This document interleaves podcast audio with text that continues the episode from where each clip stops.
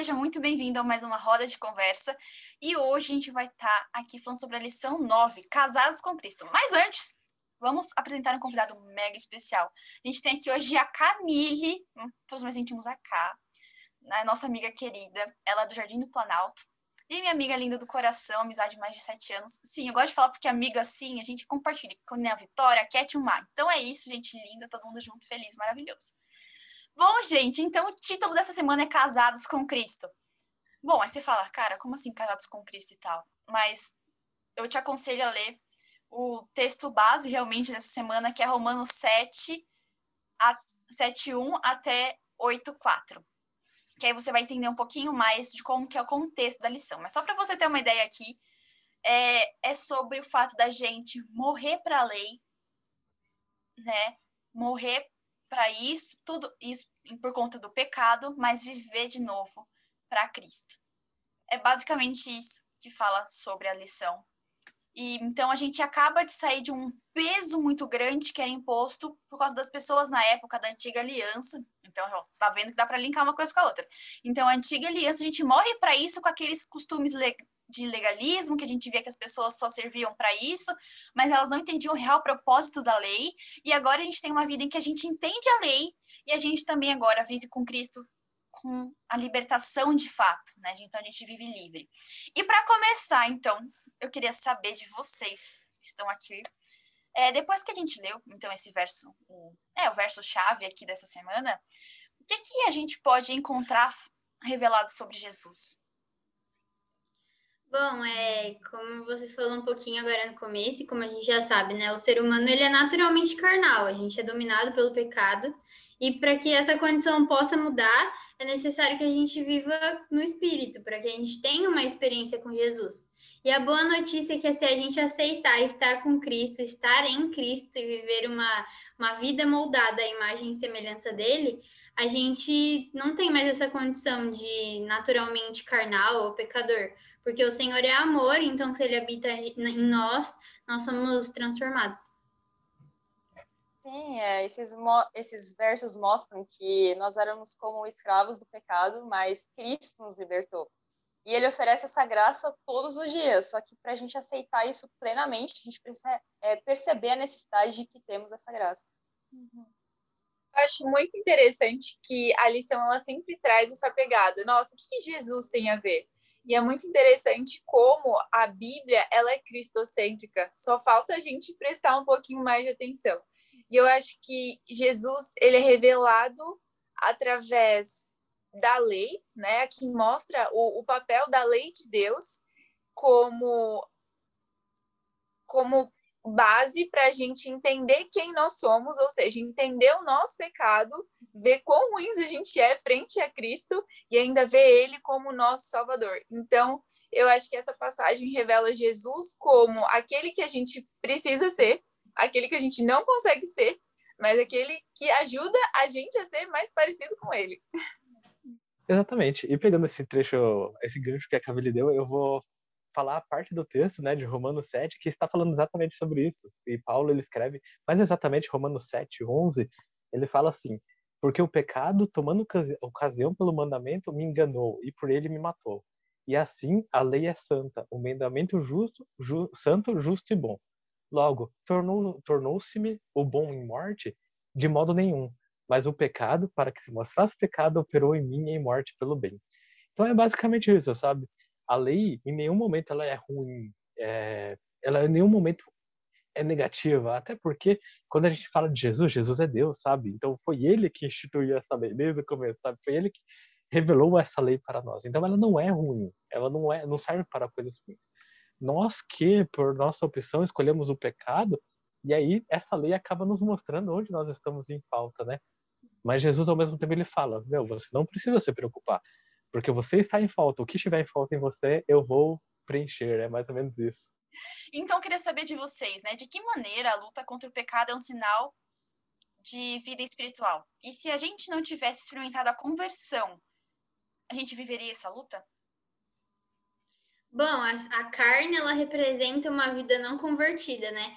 Então, quando a gente entrega a nossa vida a Deus, nós temos a necessidade de nos arrepender constantemente. Não é uma coisa, ah, me batizei e me arrependi só lá no batismo.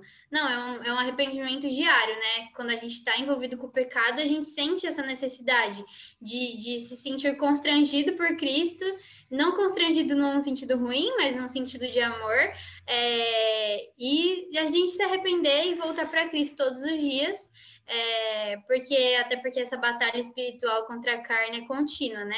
E Ellen White, no livro Caminho a Cristo, que a gente gosta bastante, né? diz que quem não reconhece a própria pecaminosidade não consegue desenvolver um amor mais profundo por Jesus. A percepção da nossa pecaminosidade nos conduz ao único que pode nos perdoar. E quando uma pessoa, ao perceber seu desamparo, busca Cristo, ele se revela de maneira poderosa. Então, na vida espiritual, por mais difícil que seja essa luta contra o pecado, o Senhor ele nos dá a certeza de que a gente está do lado certo, que a gente está do lado certo do conflito. E que essa parte de ter lutas, ele não falou que a gente não teria, né? Mas ele falou que ele estaria do nosso lado e que esse lado com lutas, ele é, ele é, ele é o lado certo e que no final a gente vai ter uma vitória sobre isso e passar a eternidade com ele. É um sinal porque mostra que você reconheceu essa natureza pecaminosa, e isso só acontece verdadeiramente quando uma, há uma aproximação com o ser mais perfeito do universo, ou seja, Deus. Então, foi por meio da conversão que você teve a consciência da sua real condição. Hum. Então, sem ela seria difícil ter essa clareza sobre a luta que acontece. Eu acho que é muito importante ter esse ponto de luta, porque isso mostra que a gente está vivo, sabe? Teve uma vez que eu escutei uma frase que eu achei muito interessante, que uma pessoa disse que ela só tinha a perna doendo porque ela tinha uma perna. E daí eu fiquei tipo, uau! Então a gente só sente dor porque a gente está vivo. E isso mostra que nós estamos entendendo, ou pelo menos a gente se aproxima de alguma forma da realidade. E como a a Vitória disse, isso nos aproxima de Deus. Então, eu acho que é realmente um sinal essa, esse conflito, né, interno, externo, enfim, esse conflito que nos rodeia e, enfim, nos cobre, realmente é um sinal de que tá certo, sabe? Eu também é, tinha um professor no ensino médio que ele falava assim, que se tá difícil é porque você está no caminho certo. E quanto maior for a dificuldade, maior é a capacidade, assim, maior é o potencial de Deus agir. Tanto é que Paulo também diz que quando ele é fraco, aí que ele se torna forte, porque é aí que Deus pode colocar a mão poderosa dele e abrir os caminhos, sabe? Então, eu acho que realmente é, é importante essa luta para a gente continuar dependendo de Deus. E realmente a conversão, né, essa troca de chave, esse olhar para Cristo faz com que tudo isso seja real. E tá na luta não significa ruim, né? Não significa que é algo ruim, mas Deus, ele deixa a certeza que, tipo, não, ó, vai dar certo. Continua firme. É, exatamente. É entender, assim, o porquê que essa luta acontece. É, a luta não tá ali simplesmente é, por graça, entende? Aleatório, sabe? Ou ah, Deus querendo te testar. Não, a gente entende que não é isso que acontece. Existe essa, essa luta porque existe um grande conflito entre o bem e o mal. Então, quando você decide se entregar a sua vida a Deus, né, se posicionar do lado de Cristo, o inimigo ele te ataca. É, é isso que acontece, basicamente, a gente sabe. Então, não é porque não é uma luta por si só, não é uma luta de Deus te testando, é porque existe um ser que não se agrada, se incomoda em ver você entregando sua vida a Cristo, sabe? Mas é que nem a Camille falou, é que nem a Cat falou, quando nós temos, é, quando nós estamos ligados a Cristo, você já tem a certeza da vitória. Você não tem dúvidas. Então é uma luta, digamos que é uma luta vencida, assim, né? Tipo, digamos não, é exatamente isso. Você já sabe o resultado, você já sabe o que vai acontecer, porque Cristo te deu essa certeza.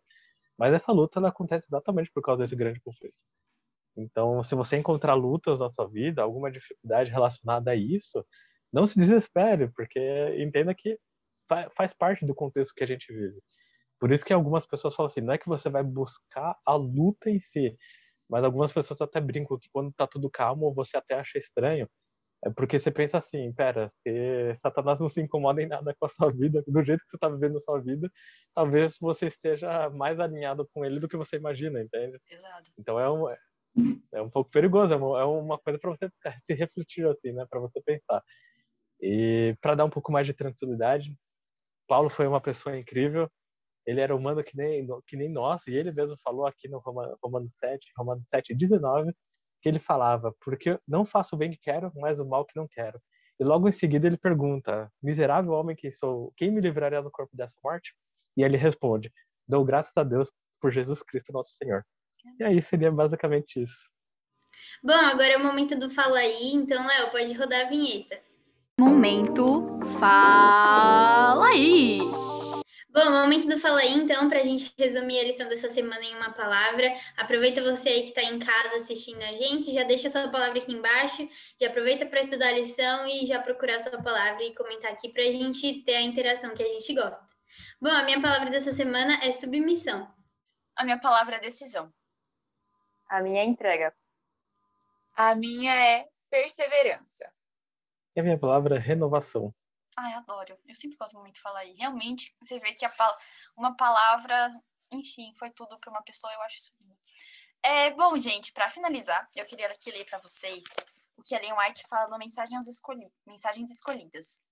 Volume 1, página 190, lá na sexta-feira. Então, se você quiser acompanhar, fica aí a dica fala assim: Hoje você deve entregar-se a Deus para que ele o torne um vaso de honra e capacitado para seu serviço. Você deve se entregar a Deus para que seja esvaziado do próprio eu, esvaziando de inveja, ciúmes, más suspeitas, conflitos, tudo que desonre a Deus. Hoje você deve ser seu vaso purificado, a fim de estar pronto para o orvalho celeste, pronto para os aguaceiros da chuva serôdia, pois a chuva serôdia virá, e a bênção de Deus encherá todo aquele que estiver purificado de toda contaminação. É nossa tarefa hoje entre, nos entregarmos a Cristo para estarmos preparados para os tempos do refrigério pela presença do Senhor, preparados para o batismo do Espírito Santo. Minha palavra foi decisão, porque hoje é tempo de escolher. Hoje é tempo da gente escolher o que, que a gente vai querer fazer da nossa vida. A gente, na pandemia, a gente pode perceber que o tempo é muito curto. Será que a gente tem feito um bom uso desse tempo? Será que a gente tem usado com sabedoria? Às vezes, um sim que você vai dar hoje para Deus é o último sim da sua vida. Pesado. Cara, é muito pesado isso. Mas, infelizmente, tem sido uma realidade. E não é para ser sensacionalismo aqui, nada disso, longe disso. Mas o que eu quero te fazer é um apelo, é tipo, cara, hoje é seu momento de decidir. E qual que é a sua decisão? Deus está te esperando de braços abertos, é só você ir correndo aos braços do seu pai. Bom, é isso, gente. Esse foi um gostinho só da lição 9. Semana que vem, lição 10. Estamos quase acabando o trimestre. Como assim? Passou muito rápido. Mas enfim, é isso, gente. Se você gostou, não esquece de deixar um like aqui embaixo, compartilhar com todos os seus amigos. E cá, muito bom ter você com a gente mais uma vez. Muito bom. Primeira vez de muitas, com toda certeza. E é isso, gente. Até a próxima é uma. Desculpa, eu ia falar tanto, só que aí eu zoei. Desculpa, Camila, não me xinga. Ah, apenas uma parte dele. E é que fala. Ah, deixa eu pegar aqui para vocês. Só um minutinho, gente. Só um, hein? faz, faz todo sentido, eu fiquei tranquilo. Você pode colocar, não, eu ia falar, pode colocar isso lá, mas agora lá vai ter que cortar. É. E aí, queria saber de vocês. É, como é que eu posso dizer? Estou aqui refletindo. Eu dei um leve branco, desculpa, gente. Eu falo sério, do nada eu falo, enfim. A pergunta era assim: você gosta de abóbora? Ele perguntou assim: nossa, qual que é a cor do repolho? A DR vai pro fim do vídeo, hein, galera? É isso. Ou seja, é, então se não. Se é. Eita, gente, me perdi toda, foi mal.